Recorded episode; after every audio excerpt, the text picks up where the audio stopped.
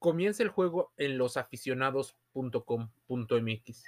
¿Te has preguntado cómo nació la industria del fitness? Esta que hoy creemos que así, así ha sido durante mucho tiempo.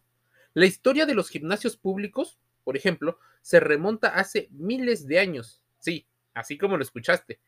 A los primeros gimnasios de la antigua Grecia es al que se le da el origen de club moderno, ¿no?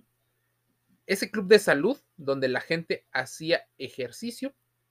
Los antiguos griegos diseñaron estos gimnasios públicos para que los atletas entrenasen para juegos como los Juegos Olímpicos.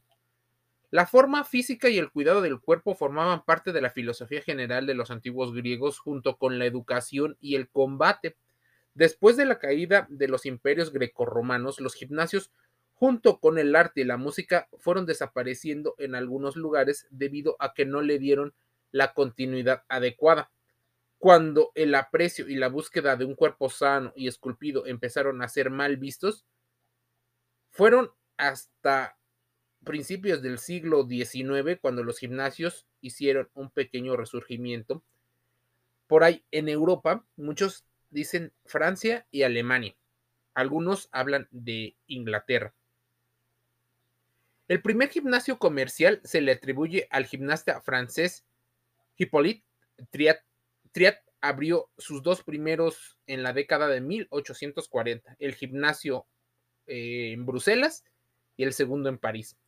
A finales del siglo XIX, Eugen Sandow estableció otro gimnasio. En 1901, Sandow organizó el primer concurso de físico del mundo y más tarde promovió el estilo de vida de la buena forma física mediante la comercialización de diversas publicaciones, así como equipos y productos que eran considerados en su momento como dietéticos. Por otra parte, ¿quién estaba más involucrado que la INCA? Eh, la YMCA, si lo quieres ver así. Fundada en 1844 en Londres, lideraba el camino de la aptitud física para hombres. Según el sitio web de la propia INCA, los primeros edificios construidos con gimnasios se abrieron entre 1869. Es 1881 que Robert J. Roberts acuñó el término culturismo y desarrolló clases de ejercicios que son el precursor de los clubes actuales. El siglo XX marcó el auge de los deportes competitivos, así como la aparición en un mercado comercial más organizado y próspero. Cabe destacar que la figura de Edmond Desbonen eh, se consiguió o se consagró en el mundo del ejercicio físico y del entrenamiento de fuerza, a modo de que estos ejercicios de fuerza se convirtieran en una moda a través de publicaciones de revistas ya consideradas mm, un tanto de fitness. Vamos a llamarle de ejercicio físico y de la creación de una cadena de clubes de ejercicio. Muchas personas de las que acudían inicialmente eran, como es costumbre, las clases medias altas, sobre todo las altas sociedades francesas y europeas. Esto antes de la segunda, de la Primera Guerra Mundial. Fue hasta después de la guerra que la clase obrera también comenzó a acceder al movimiento de la cultura física. La forma en la que fue naciendo no fue como tal fitness. Fitness fue adquiriendo su nombre posteriormente. Destaca también la figura de Benar McFadden, un gurú de la cultura física americana que defendía un estilo de vida saludable Incluso abrió varios centros eh, de ejercicio en los Estados Unidos, donde recomendaba un estilo de vida basado en la naturaleza, hacer ejercicio físico vigoroso mm, diario y eliminar de la alimentación productos como el alcohol y otros alimentos. La industria moderna del fitness, tal cual llamado fitness, no tardó mucho en ver el potencial de estos nuevos centros o clubes de ejercicio, donde también se les daba tema de convivencia. Tras el nacimiento de los gimnasios modernos durante la primera mitad del siglo XX, llegó una era en la que hay una intensa actividad desarrollándose y promoción de programas, culturas, incluso ejercicios que se les daban por radio, ya la televisión, incluso el cine. También se empieza a florecer el enorme negocio de los suplementos eh, y complementos, también de la publicación de información de diversos eh, aportes y soportes. Poco a poco aparece una tendencia, la del ejercicio basado en la tecnología. Ahora vemos el Wi-Fi, el Internet, los móviles y los ordenadores de entrenamiento.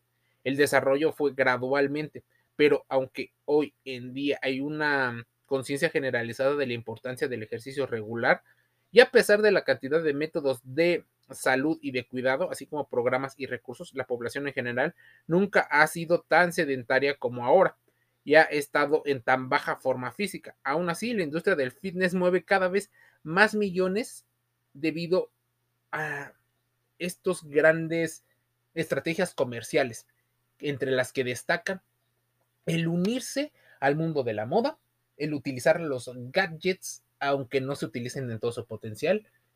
Las consultas eh, del nutriólogo, psicólogo deportivo y en muchas ocasiones hasta masajes. Es así que fue apareciendo en un contexto la preocupación social por los temas de salud. Tal vez se lo debamos a los años 70 y 80, principios de los 80, aunque no fue hasta finales de los 80, principios de los 90 cuando se intenta incluir eh, la noción de salud en algunos centros deportivos. Así, la llegada de la primera, eh, de los primeros años del siglo XXI, ya se habla más del wellness que del fitness, pero ya tienen esos dos nombres, wellness y fitness, en búsqueda de desarrollar una salud integral entre lo físico y lo mental. Es en el siglo XXI donde empiezan a crecer las publicaciones y el contenido con respecto al ejercicio físico y que no solo trata de tener un buen físico como tal, sino también desarrollar una parte de ocio, de entretenimiento, incluso poder reducir índices de estrés, ansiedad y enfocarlo muchas veces al rendimiento que puedes llegar a tener en tu trabajo, escuela o en tu vida diaria. La forma en la que se involucró, por supuesto, ya también habla de la salud mental como parte importante de cuerpo sano en mente sana. Y así la industria del fitness fue creciendo. Existirán más datos y más versiones, pero este es a grosso modo y de manera general la historia de cómo el fitness se fue quedando en nuestro estilo de vida y en una industria muy poderosa que lejos de involucrar a las masas para que hagan ejercicio, se involucran en un sector muy particular y que mediante la creación de contenidos y otros productos subyacentes han impregnado toda la cultura. Losaficionados.com.mx, hablando de deporte dentro y fuera del juego. Escúchanos el día de mañana, habrá más información. Te envío un saludo.